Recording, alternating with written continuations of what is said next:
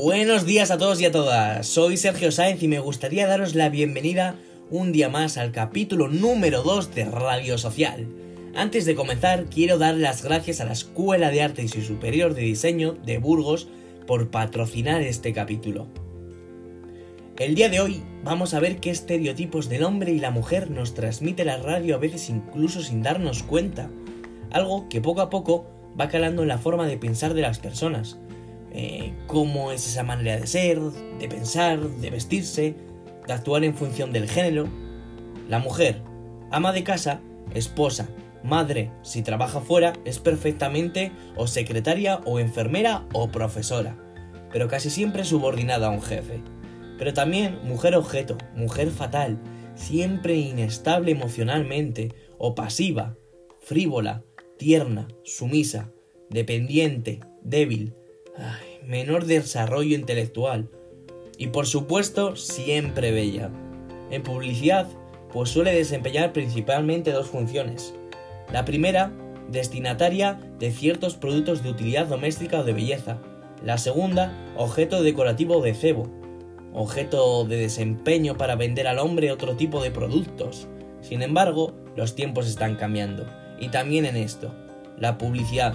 Entonces, se vuelve más sutil, más aparentemente moderna, pero si profundizamos, comprobamos cómo se siguen manteniendo roles. Incorpora nuevos roles femeninos, la superwoman, esa supermujer incansable, que además de trabajar fuera de casa, lleva el peso de la casa y del cuidado de los hijos, sin la ayuda del hombre. Muy moderna, ¿verdad? Pero la situación no ha cambiado. ¿Acaso alguien comparte sus tareas? El hombre, aparece con una serie de valores igualmente estereotipados, en una serie de roles que, le guste o no, la sociedad le exige asumir. Es estable emocionalmente, dinámico, agresivo, dominador, racional, valiente, intelectualmente capaz, amante del riesgo, pero tampoco debe descuidar su aspecto físico. Hace unos años surgió el concepto de metrosexual, ese hombre tan preocupado por su aspecto físico como se supone lo están las féminas, y desde luego la estrategia, premeditada o no, fue un acierto comercial, y hoy ya todas las firmas se lanzan a desarrollar productos de belleza masculinas. ¿Y qué incorpora la, la modernidad al papel del hombre en publicidad? La misma función de hombre objeto que es habitual en la mujer. Y este era el último dato que teníamos para compartir con vosotros en este capítulo. Infinitas gracias para todos aquellos que nos escucháis semanalmente y a los nuevos está claro que también.